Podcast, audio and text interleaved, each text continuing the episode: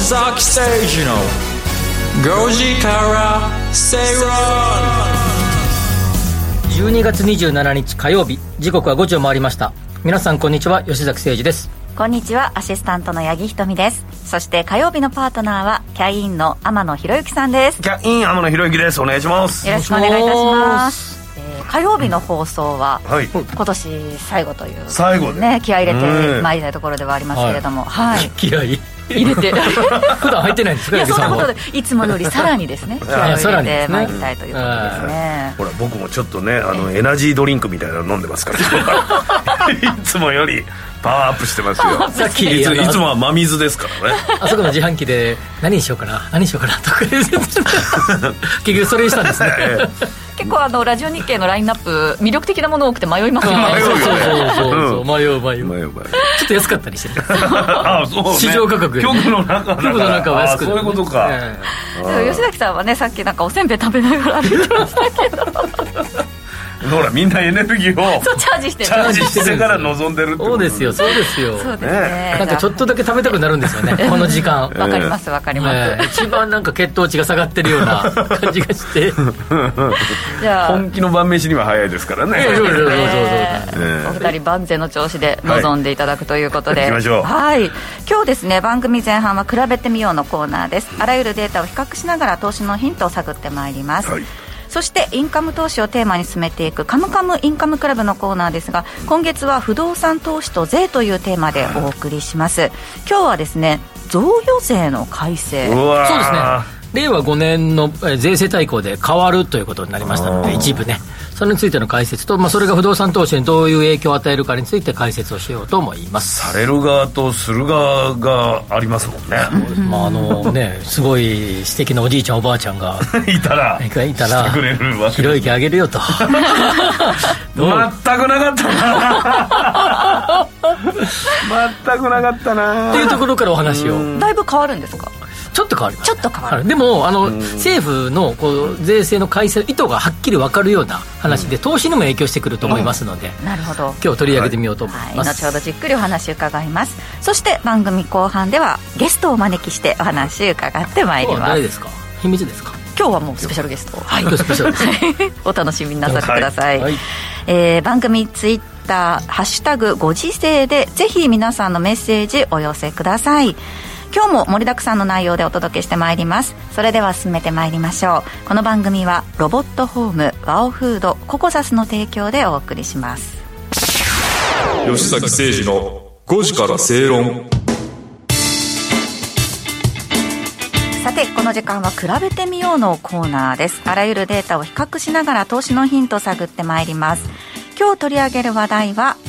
今年お金をかけたものそして来年かけたいものですね、博報堂生活総合研究所は毎年秋に翌年の景況感などについて予想してもらう調査を実施しているということで、今回の結果では去年に引き続き今年の景気が悪かったという意見が多数を占めて、はい。来年の景気も悪くなるが過去最多を更新したそうでちょっと先行きは、ね、みんな悪いと思ってる。うん。どうしたらいいんですかね。見通しがね、なかなか厳しいものがありますけれども、ただ来年は今年よりも旅行だったりとか、貯金おなどにお金をかけたいという意識が高まっているそうです。ちょっとゼロ金利から だからちょ貯金に回す。まあそうですよね。回されたら困っちゃいますよね、なん。か500億円ぐらい資産があったらね今回の0.25%のアップは大きい大きいかもしれないですね。預金金利に影響 まだほとんど出てませんが そのうち出てくれば大きいですよね、はい。貯金の方がいいかもしれないですね。いやいやいや500億あればあればですよ。うん。はい。ただねこうやって見てみるとそのコロナ禍の規制緩和によるこう消費したいっていうその旅行とかは、うん。そっちの方に向いてますその気持ちはあるけどどでも来年は景気悪いのかなと思ってる。そう。なかなか複雑な感じですね、ね、物価も高くなってるので、まあ、貯金して駆け守りたいみたいなところもあるのかなと思うんですけれども。天野さんどっちですか？もう僕でもやっぱりそろそろ使うという方に、まあ、旅行なんかもそうですけど動けるんだったらね、あのーまああの為替の影響とかもあるとは思うんですが海外とかも行けるようになったらねいいなとは思いますけどね。ねなんか今年の年末は私去年に比べて、はい。これここ数年に比べてすごいお金かかるなと思ってたんですけど、実家に帰るうん。予定にしているのでその帰省の分のお金が、ああそうか。今まで買えなかったから。なん。ですよ。コロナ禍でなかなか帰らなかったので、うん。帰省に向けたお金結構かかるなと思って。そうね、ええ。あの家族分ね新幹線とかでもかかりますしね、そうなんうん、外食になりますしね、ええ。そのあたりがすごいちょなかなか響くなと思いながらなんですけれども、またでもええ。今回ね、あの11月の、えーに取ったアンケートですよね、はい。これね。なので、なんか今回の金利がうんぬんとか、なんか、えー異次元緩和やめるとかが、まあそうか。ない時のそう前話ですね確かに、ええなんだけど、まあ、それでも景気が今年は悪かったとかですね、えー世の中の景気が来年は悪くなるとかですね、まあ、すでにこの頃からネガティブなイメージがあったということですよね。そうですね。日経平均なんか見ててもですね、その別にあの今年の1年間を通じてそれほどお悪く、あの最後悪く、まあ11今月までだとすればですね、そうですね。れほど悪かったって感じじゃなかったですもんね。2万8000円ぐらいだったんですかね。7、8000円多かったですもんね。まあそういう意味でもなんかこう、まあどういう方々のアンケートを取ってるかによって違うんでしょうけど、まあ、このアンケートではネガティブな回答が多いというところですよね。ただあの前向きなアンケートも取っていて2023年来年始めたいことっていうのうん。はどういったことでしょうというっていうのでの何を始める、はい。来年皆さんは。1位はですねはい。運動だったりとか筋トレとかなのでこういうの多分毎年1位だと思うんですよね。そうですね。運動は来年から始めたいっていうのの1位ですよね。今から始めたいだと運動じゃなくなるんじゃないですか来年来年こそはやりたいぞって。ここの夏に向けてとかね毎年来年やりたいものかもしれないですね。永遠の目標になりつつありますけど、うん。ただ2位にですね、うん。投資資産運用というのが顔を出してだきたんからですね。貯金しといても金利が上がらないからって言って、まあ、今ちらっとは動いたんですけどまだ言ってもっていうことなんですかね、そうですね。まあ、こまあ、今回、兄さんのね、なんかの拡充とか、そうですよね。岸田ろ、内閣はまさにそれですもんね、それ言ってるので、まあ、そういうのも影響してるんだと思いますけれど。でよやってほしいですよね。そうですね。眠ってるお金は。先週ね鎌田さんもおっしゃってましたけれども、投資に向いて食うんじゃないそうかと証券会社がとかっていう話もね、ありましたけれども、同じような自己防衛のために。そうですね、やっぱお金に働いてもらおうっていうキャッチフレーズって今の時点ですごく魅力的なところがありますからね。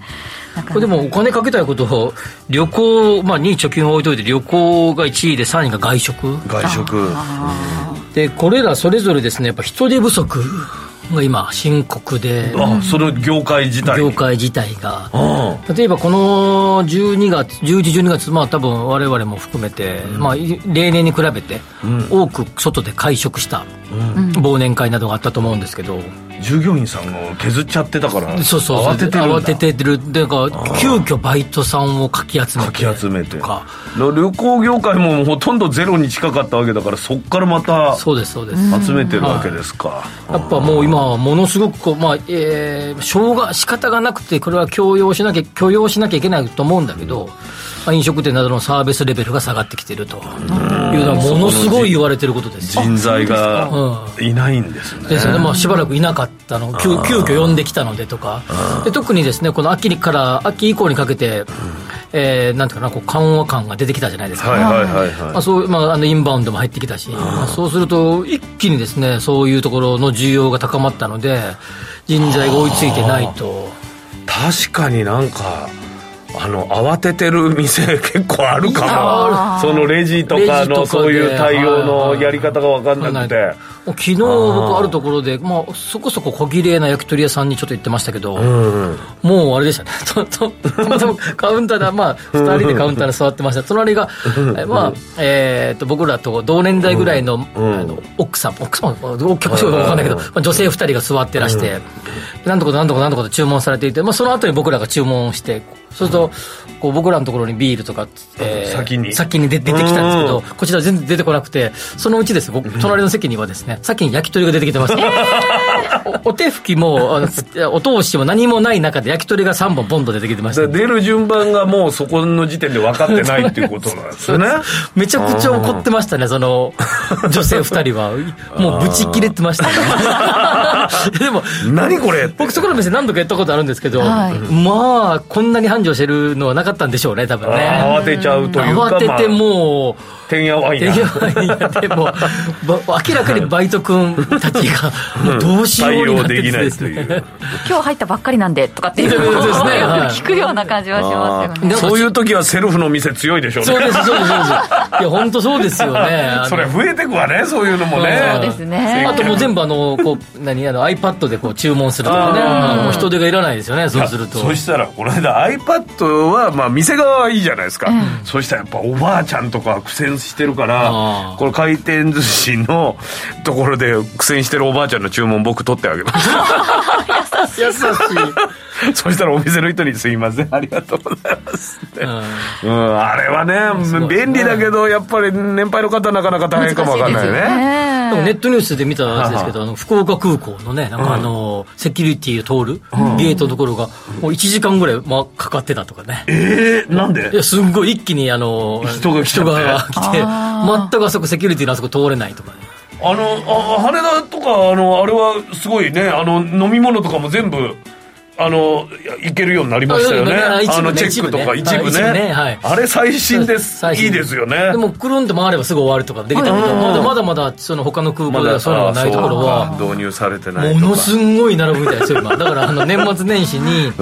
あの飛行機を乗られて旅行される方はですね、そこら辺のロスも考えとかないと。ね、いつもよりか3、40分前に、いつも30分ぐらい前に慌てて行かれる方はですね、まあ1時間から1時間半前に行ってた方がいいかもしれないですね。結構付け本当にこうマジでそうみたいですよ今。ああそう。対応ができないというより機械が。いやいやセキュリティの人の人材不足らしい、不足らしいです航空業界もねやっぱりこう厳しくなった時に人をこう、うん、他のところに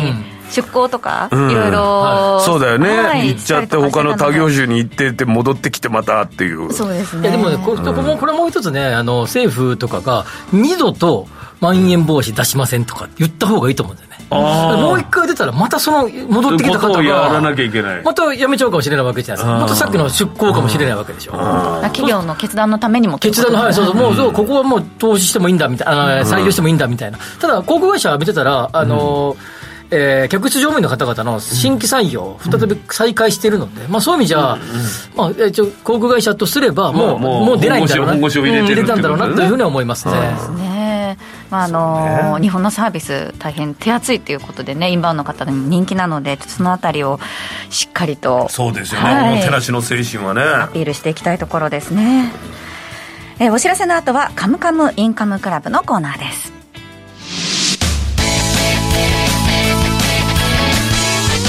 吉坂誠二の5時から正論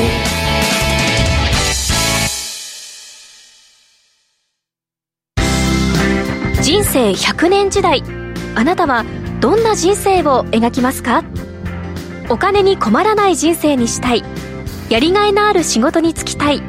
お気に入りの間取りの家に住みたい。あなたの描く理想の人生をココザスが幅広くサポートします。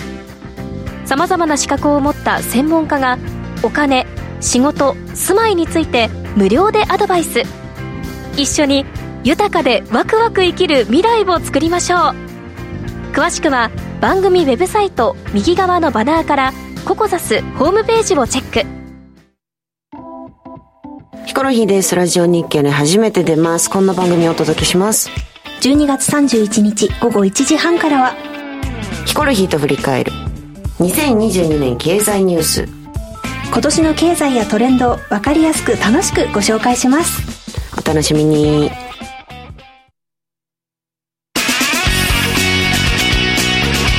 吉崎誠二の5時から正論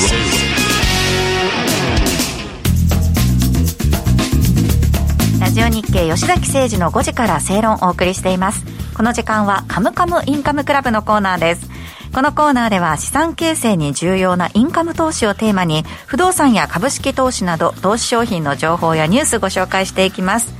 今日は贈与税の改正について吉崎さんに解説してもらいます、そうですね。先ほど冒頭で喋ったようにですねおじいちゃんおばあちゃんが大金持ちの天野さんにお届けする 今日はこ特別コーナーということになってますので、あのじゃらじゃらした小銭はよくくれましたね。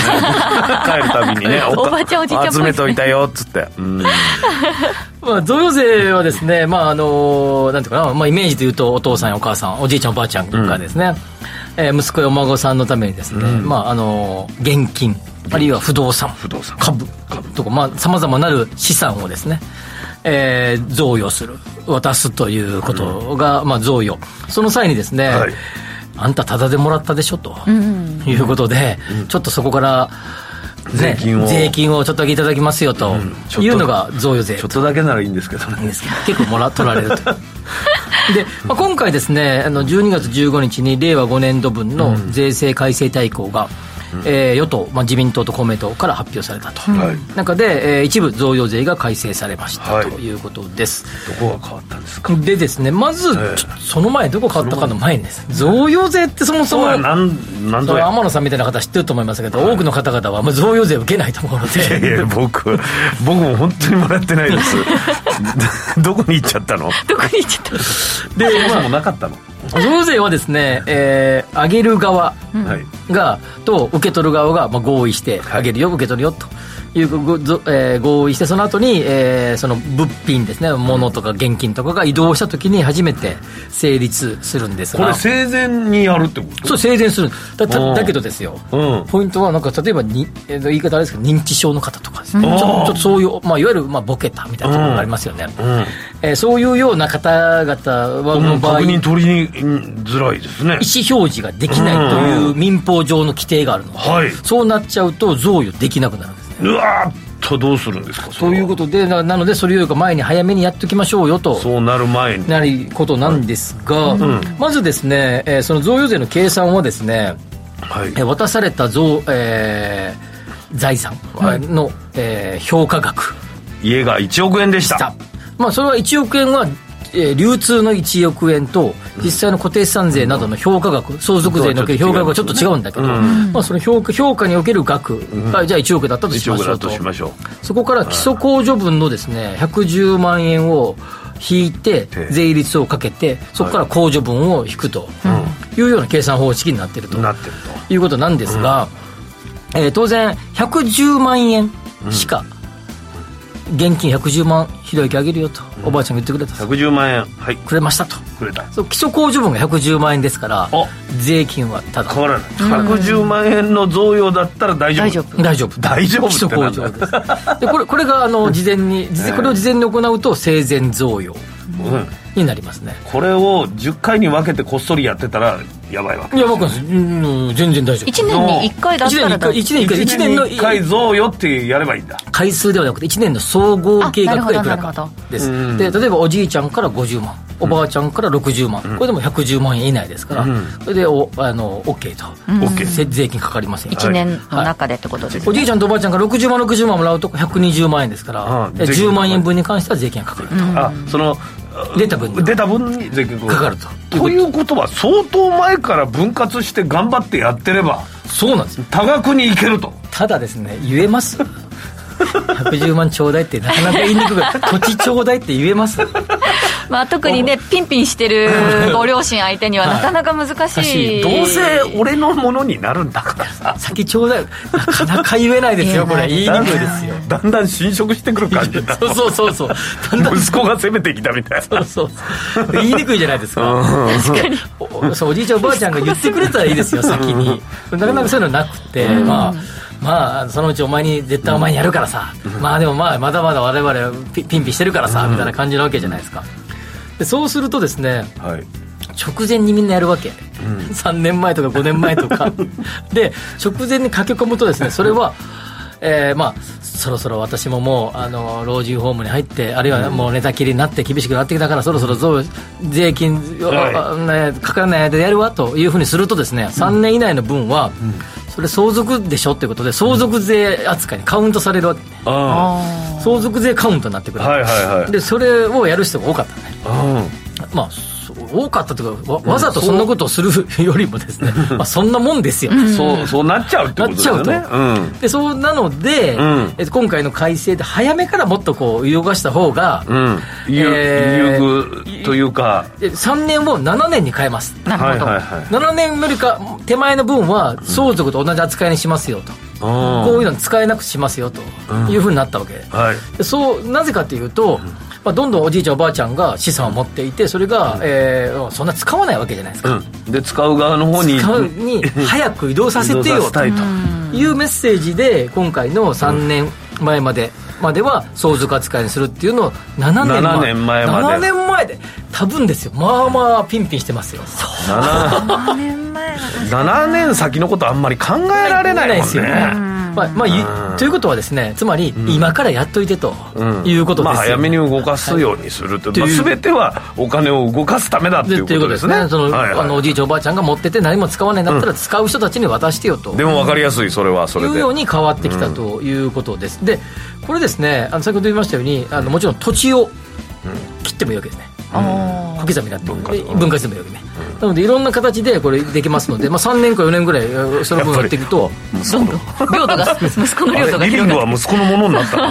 の そうなっていくとですね、えーまあ、あのそこを活用して、建注も、えー賃貸住宅を建ててもいいし貸してもいいし、まあ、いろんなですね活用方法が出てくるということなんですが、もう一個すちっちゃいけど結構大きな改正がですね、えーこれまで少額の贈与でも税務署への確定申告が必要なんですね、10万でももらったらですよ。確定申告しに行かなきゃいけなかったんですよ、まあ、比較的フリー。こに税金がかかるかどうかは別として。してしてそうそううん。書かなきゃいけなかった。110万円という控除があるにもかかわらず、はいはいはい。税金かかんないんだけど、ん。申告しなきゃいけなかった。しなきゃいけなかった。もらいましたよ。もらいましたよと、うんでこれがですね今アンマさんおっしゃった通り110万円まではどどうせ無税ですから。撤廃された。うん書かなくてもいい。行かなくてもいい。からよくなったということで、まあ、面倒くさいとか、どうやっていいか分かんないとかっていうことで、贈与がまあ止まっていたんではないか。なんかお年玉みたいなのってのなかなかもう分かりづらいですよね、それって 贈与なのかっていうね。その判断が。じゃあ100万円お年玉だよって言ってね。落とすね随分 すごい 随分落ちてきたな立派な玉がっていう。まあそういうのが変わったことによってですね、まあ、不動産とかも生前にやることによっていろいろまあもともとですね、あのーまあ比較的そのなんていうかなあのーと贈与に関してはあのーまあ比較的こう優遇するようなふうになんとかこうしていこういこうとはしてきたんだけど、うんはっきり今回は結構。はっきり今回は先先にやってよというメッセージが届いてきたということになります。これ吉崎さんはこれ全然またん。見当外れかもわかんないけど、そのあの分分割してうまくこう先に贈与するのと、あの急になくなっちゃって遺産相続みたいなことで税金がかかるって言えばもう絶対そっちのが全然たくさんかかっちゃう。ででもうずっと小刻みにできますからね、こちらは。そういうことか。無税でずっとちょこちょこちょこちょこやればですね。やっぱりじゃあもっと前の段階からそういうことはやっといた方のがいいですね。だって子供って、その渡す人って別に一人じゃなくてもいいですからね。あそういうことか、3人とかいればですね、110万、110万、110万あげればいいわけですよ。渡す方は別にいくらでももらう側ベースでですから。110万、110万、110万って渡していくと、1年間に330万。それを10年繰り返しは3300万も分渡せます。できるっていうことねはい、無税で渡せます。それはこれだから相続税かかるともろかかりますからね。生きてて残していく子供たちとかのためだったらやっぱりやんなきゃいけないことな感じがしますね。ますよね。うですよね。これはやっぱりその贈与する側の意識っていうのがうん。結構大事になってきますよね。なんかあげる側なんかちょっとねそんな事前になんでこっちがあげるのに準備しなきゃいけないんだとか思っちゃうけど、でもね難しいですよね、こういうのね、やっぱりね、なかなかね。言えないしねもらう側は。そろそろもらえる だっておばあちゃんさ、あれだよ、これ、税金すごいかかるんだよ、俺。とか、だったら税金かかんない感じでちょうだいって言いにくい、言いにくい。賢い感じだけど なんかがめつい感じしますそうなんですね。なんかそういうバレンタインみたいにないのかなそういうのがね。そういうの言っていい日贈みたいな。贈与税、贈与税みたいな。あのこうバレンタイン告白してもいい日みたいなのあるじゃん。言っても贈い。い与のこと言っていい日みたいな。あでも今がチャンスかもしれないですね。あそうね。の税制改正大綱の閣議決定あったから。こういうことがあったからっていう。そう。きっかけがなかなかないわね。これ結構、もしもお金が動動けばですよ。すんごい額動くと思うんです、どれどれぐらい？だってえーだって今のえなん眠ってんだからだって。6割ぐらいでしたっけ？あの 六のタンス預金。あのタンス預金でしょ？でそれもほとんど高齢者の方が持ってるってそれをちょっとずつ出すだけでもですね。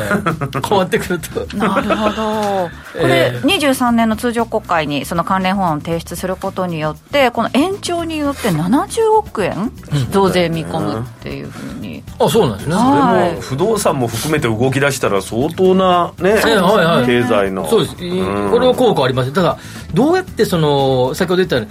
もらう側はあの現役 現役世代で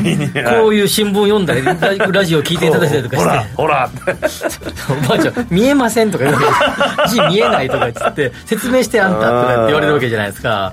ここがやっぱりそのこうもらう側はなんとなくこれは理解してだって税金払うのもらう側ですからね相続税の時に、ね。だからこの就活終わりの活動っていう概念を多分今のご高齢の方よりちょっと下の人たちはもう持ち始めてると思うんですけれども、ちょうど今の方々にどういうふうに伝えていくかっていうのを、そういうなんかアドバイザーみたいな人もいるっちゃいるけど,、いるっちゃいるけどちょっと怪しいパターンもあるいから。ややっぱりこうそういう人の変ななんていうかな心の中をこうね そうね。こういくって感じなんでこれ一緒に相談に行こうって言って 連れてかれた先が就活のあれだったら確かに確かにちょっとなって思いますよね。まあでもでも本当にさっきの天野さんが言った、あの贈与贈与デイみたいなんでいや本当にあれかもしれへんね。言っていいよね。あれかもしれん。なんか言いづらいことは言える背中を押してくれるような日があってもいいよね、うん。確かに。はい。国税のね人たちとかがなんか作ったらいい あそうだそうだ、う。ん、ちょっとコマーシャルやって。でねう。ん勇気を出して言ってごらん。キャンペーン来るかもしれないあのああいうさあのふ何あのふ 何あのあのお正月年末とかのさ、はいはいはい。あの演歌ばっかり流れてるような番組の CM にこうどんどん入れるっていうね。うん。贈与について考えようすごいな。7年前に変わります大丈夫かな。むしろなんかこの番組とかで売り込みに行ったらいいんじゃないですか。我々が伝えますのでぜみたいな。贈与の歌とか出るのか。踊っていただいて。歌っていただいて。と歌手に。娘に残した ところで。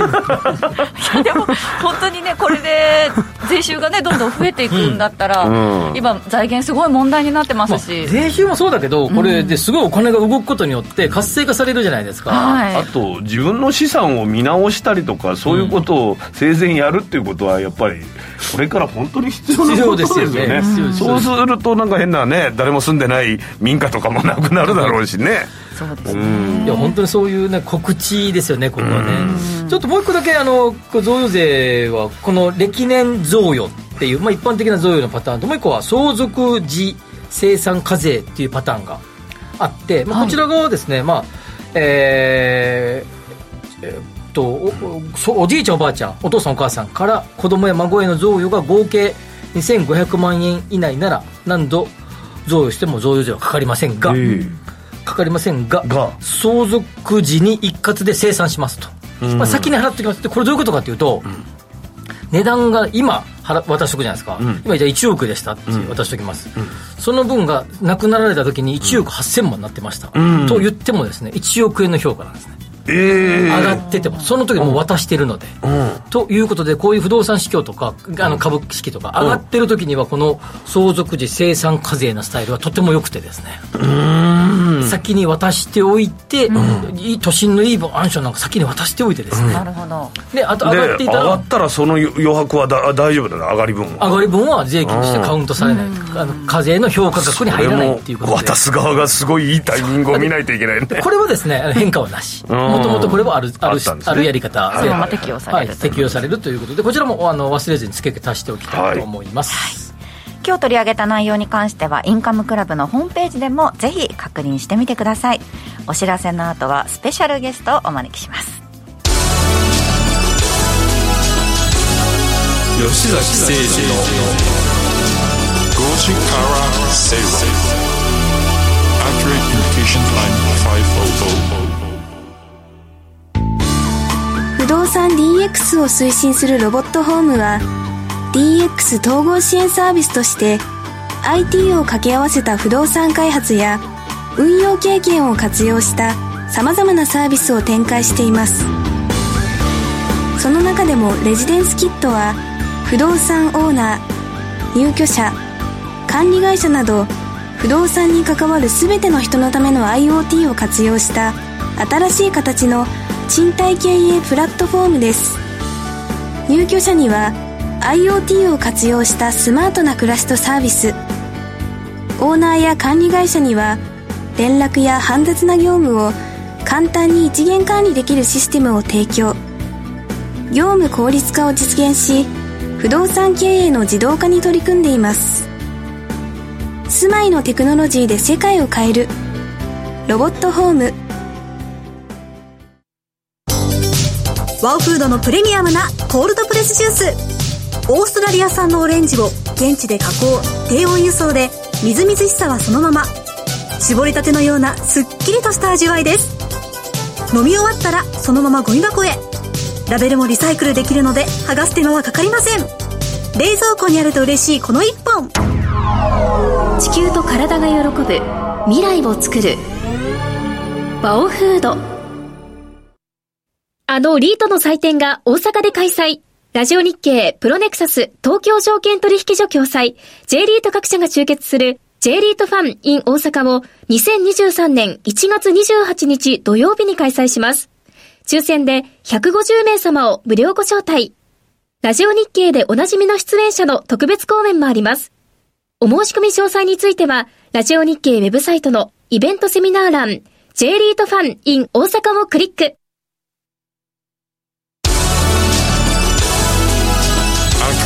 Accurate Communication Time 500. 吉崎誠二の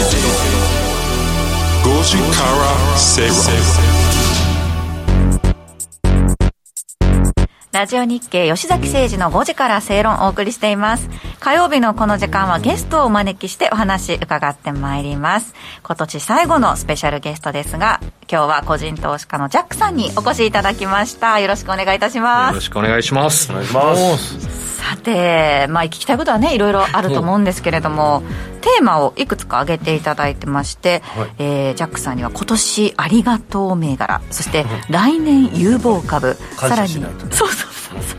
さらに来年新年で何が変わっていくのか。これは重要だ。ジャックさんだってそれが分かったらここにいませんから。ね。名台詞だったのに今回は言うわけでしょ来年。ジャックさんまず22年は結構儲かりましたか、そうですね、なんとかおかげさまでしのいで、しのぎながら、難しいやっぱ相場でしたけど、は一応あの、プラスで成績を終えらすことができたんですよ。それプラスからなんか飲み代を引くとマイナスなんです またチャラチャラぐらいですまあ、鋭い質問ですね。もうそれはもうちょっと、この場では、その発言は控えさせていただいて。トントンではなさそうですどんどんなさそうですね。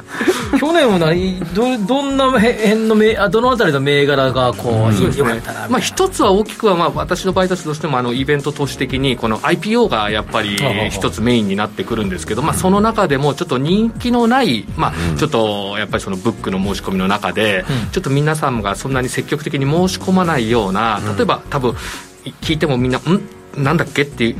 言われるかもしれないんですけど例えばあの7794の EDP とかですね。EDP これこれダイヤモンドを製造してる会社で、ー。ちょっとなかなかみんな「うん?」っていう会社だったりとか、わ最初わからないっていうところがあったりとかあと5036の日本ビジネスシステムズって。これマイクロソフト関連の会社なんですけど、ちょっとそのマイクロソフトの株価が弱かったっていう時期の上場もありまして、まあ、そういったところが意外にこう初値が飛んで、さらにこうセカンダリーが飛んだっていうところがありましたので、まあ、そういったところで結構大きく取れたかなっていう一つ一点あります。安定してる。あとはテーマ的にはやっぱりあとここはなかなかどのタイミングでエントリーするかっていうところであるとやっぱエーザイとかですね。まあ、そういうやっぱこれ承認がされるとやっぱすごい吹くっていうところがあった。そういうの初動に乗れたんでそういうところで取れたっていうのおとあと私自身はあの一切やらないんですけどそのゲーム株のこのバンク・オブ・イノベーション、こういった株もやっぱりこうゲームのセルランみたいなこう売り上げがこう伸びると上がるっていうと。ころがあったんでそういうのが結構初動に乗れたっていうところで。うわーこれもすごい。まあ確かにどこでエントリーするかっていうのは高くてまだ入れるかどうかっていうところもあるんですけど、そこでちょっと初動にうまくね。乗れたっていうところがあるので、まあ、そういったやっぱりこう3000銘柄近く上場してる中でこううまくこの辺りが拾えて、まあ、ちょっとプラスの成に寄与したっていうところがありますもうマイナスはもう数もうたくさん。ありすぎて多分多分この放送時間内に多分終わらないぐらいも熱く語りし悪口が出ちゃうかもしれません。しその中で一つだけこれやられ一番大きくやられたのはちょっとあの投資っていう枠の中では実はあのトルコリラの債券を持ってて、ちょうどねあの今年その10年とかで満期で、買った時はウハウハだったんですけど、その利回りがいいってご存知の通り為替がドーンと上がってほぼもう7桁以上のマイナスという形で。7桁。もうやはり今のね為替のドル円以上に、まあ、トルコリラのチャートなんか見ると皆さんもこの10年前と見ると、なんでこんなタイミングで君買ったのってね 言われ言われ言われちゃいそうないやこの時は最高だったし、まあね、せめて横横とかちょっと下がるぐらいがドーンって突き抜けてしまったっていうところがあるので、ちょっとここが大きくちょっとやられちゃったかなって株に関してはやっぱり一応こう見えても、一応もうロスカットまめにする方なんで結構そんなに深くやられないっていうようには意識はしてたんですけど。どれぐらいでロスカットします？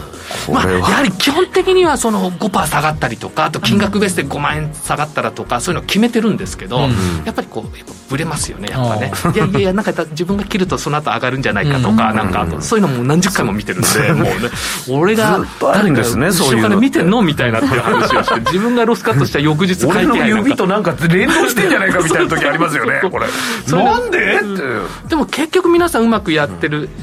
やってらっしゃる方はやっぱロスカット徹底してますのでやっぱそこねやっぱり銘柄ボレしないようにっていうところはね。いやロスカットはいつもいつも悩むんですけどなんかあの本気の悩みね。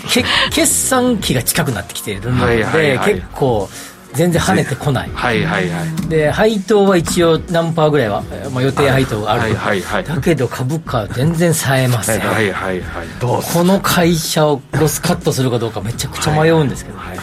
だからあのこの間みたいにそのいきなり金利が昼休みわけわからない、わけわからないという怒られちゃいますけどあのあんなふうに発表があったりとかすると軒並み下がりますから、もうそういう時はもう無条件でちょっとまずはポジション軽くして、無条件で売る。売るますね。やっぱり多分下がるだろうってもう先物とか気配もどんどん下がってますからこれ釣りやすして一回整理するんですね。整理してそこからまた冷静になって考えよう今回のじゃ2番底きますかね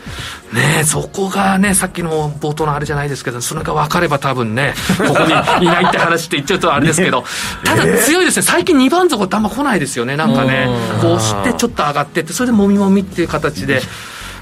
今今日なんてもうザもみもみだったでそうなんですよ。ほとんど動かなかったですよね。やっぱり。やっぱと取りにくいっていうか、ここのリバウンドがねこうガーっていくのかって高値取っていくのかとかね。権量値日明日28日そうですね。明日が多分一番権量値日であったりとか、今年年内の損益を確定させる日なので、多分売買高はそれなりに動くんだ。でで当然私も。これで相殺するわけですねみんな。今日ねその前日から少しずつそのもみなんていうかなあの権量チビに向けて、動きがあるのかなと思いきや、今日全くなんですね足元だから2日続けて売買代金2兆円割れ。そうなので、やっぱ皆さん、ちょっと様子見というか、なかなかね、入れない、こんな時の明日の決断って、めちゃくちゃ難しくないですね、まあ、みんなが動いてないのに、まあ、でも少なくとも今日の終値よりは安く買えればいいなっていう形で、こう指し値をするか、あとはやっぱりこの、そういうちょっとギャンブル戦になりますけども、引けなりで最後何か買いを、どうしてももこの銘柄欲しいなって、この銘柄はちょっと来年、ちょっと持ち越しておきたいなっていうのは、まあ、あの1回で買うんじゃなくて、例えば100株だけ買うとか、例えば100株の予算がない人でしたら、今、その単元、未単元株でも買えますので、50株とか10株だけ買うとか、そういった形でちょっと持っとくと、やっぱり精神的にはワクワク感含めて楽しめるっていうところもありますので、じゃあジャックさんがもしそういうのをするとしたら来年の有望株そうですね。どういったところをポイントやはりあの先々月ぐらい言ったその例のあの中部後半なんかもちょうど明日あの名称と東証で上場が東証でも取引できましてそういうのがまたあの1月末に向けてこのトピックスとかの組み込みでインパクト日数も8日ぐらいありますのでもう少し上値取ってくるんじゃないかっていう形でそんな銘柄で、まあ、今でも配当利回り4.24%ぐらいありますので、ね、まあ、あといろいろ結構有望株で業績が良くて、あの配当利回りがいい株っていうのがちょっとまだ眠ってるのでその NISA の拡大とかですねあと3月とかに向けてやっぱり配当っていうところは一つキーワードになってくるのかなっていうことで、あと5480の日本夜勤とかですねこれも4.69%同じように鉄鋼で見るとあの5444の大和工業なんか6.60%近くあるんですね、まあ、そういった銘柄が明日の引けとかでちょっと安いタイミングがあればちょっと100株とかも拾っといて、ちょっと1月とか2月とかあと3月の年度末に向けて持っていくっていうのは面白いかなっていうのはちょっと見てますけどね。明日,、あ明日はどうなるんですか、ねいやだからもう明日本来であればですね会社休んでもずっと9時から3時からずっとあ見たいですねやっぱりね。こうやっぱりこれ昼休みとですね 逆差し値差し値だけで限界があるのでもうどんな雑用でもいいですからもうちょっと外行くちょっとタイミングとかね なんかね時間が明日欲しいですねもう、ね、挨拶回りとかあるじゃないですかそうですね本当ねねもう本当周りの掃除やってたら危ないなともう全てのですね仕事はあの11時半からあのあの12時半に全部そこを昼飯抜きでぶつけていただいて。後輩の飲み物買いに行くわけですね。そこのねあの3時からねあの12時まで残業してもいいので もうそう明日ちょっといろいろやっぱなんかいろいろ皆さんもね思惑いろいろそうですよね。多分あね今回ねああのあの20日のことがあっての初めてのこうあれなんでね。結構明日はどうまとめるか。どうまとめるかなあとなんていうかあの利確したい人もいるだろうし、その配当の、えー、課税に対して、ここでマイナスを切っておきたい人もいっぱいいると思うんですよね。からね、やっぱりやっぱりみんな持ち越したくないっていう人もいらっしゃいますので、そういったところでね、まあ、動くのは動く、思惑の塊みたいな日なんです。それが今日は全く動かない状態になっちゃった。今日 明日。来年は全般的に日経平均はどんなイメージで？そうですね、本当に今ね、あのそういう金利の政策とかなければ、日頃から言ってるね、こう地銀なんかにね、こうセクター的には注目されてたんですけどね、でも引き続きですね、来年はその IPO のくくりでいうと、その楽天銀行とか、ちょっと伸び伸びになってる住信の SBI の銀行なんかも上場が予定されるってなりますので、まあ、そういったものは、まあ、あのご祝儀相場含めてですね、積極的に参加したいですし、やっぱ銀行っていうのは一つあの注目されるのかなっていうのと、あとやっぱりあの前回も少しお話した福岡フィナンシャルグループなんかも、これあの、熊本なんかの銀行なんかも傘下に入ってて、その熊本って言えば工場が半導体の TSMC とかも入るので、だいぶ熊本は盛り上がりがすごいので、そういったちょっと銀行株で、九州株、そうですね。福岡フィナンシャルグループってこれめちゃくちゃ上がってましたね。そうですね、ちょっと今上がったんですよね。だからその中でちょっと下がったタイミングで3000超えると思わなかったんで、ちょっと下がったタイミングで拾っていきたいとか、あとちょっと出遅れの愛知フィナンシャルグループとかも、これ愛知来ました。そのさっきの中中部ね。だって地銀株見てたら PBR めちゃくちゃ低くてさらにですねいろんな業績悪いのにここ最近のこう高配当の地銀株がすんごく上がってるじゃないですか、はいはい、そうですね。やっぱり徐々にこの物色されてきたかなっていうので、まあ、今度はそうするといよいよ配当になってくると例えばその商社周りであったりとか、倉庫関連とか、ちょっとまああの地味な方にもちょっと目が向いてくるかなっていうところもあるのとあとまああのやはりあのちょっとその IPO が空白期間になりますので、その直近で上場したような12月、まあ、あの前回の放送ではちょっと私は積極的に参加しなかったんですけどやっぱそのスカイマークであったりとか、あとノートなんかも一回こう吹いたりとかしましたのでそんなのはちょっと下がったタイミングでちょっと拾っとくとまた再物色とか今度は機関投資家の方があのなかなか上場間際っていうのはなかなかこう積極的に参加できませんのでそういうのに思惑が来るとやっぱあの9336の大英環境なんかも結構リサイクル関連でこれも結構強いんですよ。こうちょっとあのねあの漢字に2銘柄はどうなの？なんていう漢字銘柄はどうなの？とかよく言われることもあるんですけど、うん、もう全然もう強くてですね、うん、そういった銘柄なんかちょっとやっぱ100株とかですね200株とか拾ってちょっと試してみたいかなそれちょっと下がることがありますので下がったら2回目の買い入れて3回目のさらに買い入れて もう4回目でさよならするっていうのはさよならしたくないんですけどね本当はね。本当はしたくないんですけどやっぱ私はもうそういったような形のスタンスすごいでやってるところですね。スカイマーク意外と上がらなかったらもっといくのかなと思ったんでそうですね、うん、ここでちょっとあとはもう大体こういった株の銘柄っていうとねそう飛行機関連とか優待なんかね、うん、どっかでね、こうリリースされると、ちょっと注目されるっていうのもありますので、ちょっと注目してるかなっていうところありますね。これ新年になって何か大きく変わるっていうこととかは？そうですね。まあやはりその金融政策もありますけどなんか政局が大きく変わればなんか株価にも動きが出てくるのかなっていうところはあるんですけど、なかなかねこの1月から何かこう来るのかとかもうねよくあとよく聞かれるのがこう脱コロナとかねもうコロナ後、コロナ後って言われてもずっとそれもね1年近くね、今まだまだ増えてるからな、それがあったりとか、いつねそのまたリバウンドでこう来るんだとか。中国が緩和するとかそういうのの影響みたいなのはちょっとあるんですかね。それあるでしょうね。あるでしょうね、ちょっと若干それホテル銘柄であったりとか、観光銘柄とかがあったりとかちょっと吹いたりとかするんですけど、ね、外出てもやっぱりアジアの人増えてるなっていう感じがすごく、スーツケース持った方ねすごく多いから。だからめちゃくちゃあと例えばビッグカメラとかそういう量販店の株価なんかも2月の優待ですから、ちょっと狙ってはいますけどなかなかこうなかなか下がってこないっていうところもありますので、みんなそう思ってるから。ありますから本当にもうややることとか狙いたい銘柄はあるんですけど さっき言ったようになんかまだみんなこう様子を見てどっちかに方向性に出ると分かりやすいですけどね。逆に、あのー、もうみんなから、あのー、めちゃくちゃ怒られちゃいますがドンって下がった方がエントリーしやすいとか、あと逆にどんどんどんどんあ高値ついてったらもうこれは自分もついていこうって言って、新高値を超えて超えてっていう話とどっちにも触れてないんだ、ね、私はこう揉んでるっていうと苦手だけどでもやっぱりあの定期預金とかしててもお金増えないので結局はこう高配当銘柄とかをちょっと拾っとこうとかそんなようななんかスタンスしてるってところありますね。はいえー、最後までしっかりと、ね、はい。うん、すみません。頑張って今日はたくさん銘柄見ました。あんまりあれだよね。あのあなんていうか225に入ってるようなこうなんていうかな。かあの主要銘柄ってあんまりいかないんですそうです意外にちょっとなんかひねくれちゃってるのかちょっと変わり者なのちょっとちょっと裏いっちゃうんですよね宝探し的なところ、ね、そうそうそう。そっちの方がなんか好きなんですよね。魚もみたいなっていうね。結構なんかね。僕はなんかどっちかというと王道に行きたいとこだけすごいジャックさんは違うと。いや多分王道でやってて全然勝てなかったから多分 ちょっと方向性変えたと思うんです多分、ね、はい今日いろいろ銘柄伺いましたが実際に投資をされる際の判断はご自身でしていただきますようお願いいたします。ということで本日のスペシャルゲストは個人投資家のジャックさんでした。ありがとうございました、はい、ありがとうございました。ありがとうございました。ラジオ日経ではあなたがもう一度聞きたい有馬記念の実況リクエストを募集中です1956年の第1回から今年2022年までの中であなたの思い出に残った有馬記念とそのレースにまつわるエピソードもお寄せください。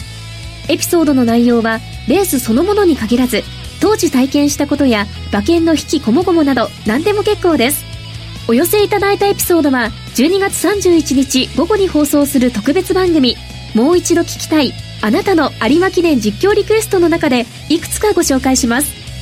またこのリクエストにお申し込みいただいた方は年末年始に実施するラジオ日経リスナープレゼントキャンペーンにお申し込みいただくこともできます。詳しくはラジオ日経トップページのバナー広告有馬記念実況リクエストホームページをご確認ください。締め切りは12月28日水曜日。たくさんのリクエストお待ちしています。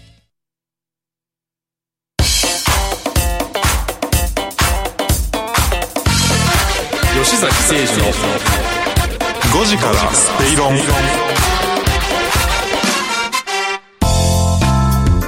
崎誠二の5時から正論あっという間にエンディングが近づいてまいりました、うん、火曜日は今年最後ということでしたけれども、うん、今日も盛りだくさんでお送りしましたね。そうですね。ジャックさんはやっぱりあの怪しい怪しいじゃないけどお知り合いを連れてき来てない時のがあの結構真面目に話してくる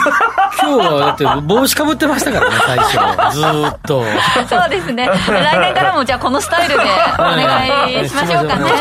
なんかなんかなんか審判みたいな帽子かぶってましたいやいやいやいやおしゃれでいらっしゃってね。いや本当に。でもこんなに銘柄たくさん上げてくださるとはね思ってなかったので。やっぱジョックさんはやっぱ本物ですね。やっぱ単な飲みんでる人かと思いましたけど評論株式の本物ですねいやでもねプラスだったけれども夜の飲み代を引くとわからないっていう話ではありましたからね、ね、そこの総裁もしなきゃいけない。またね来年も楽しいお話をお待ちしております。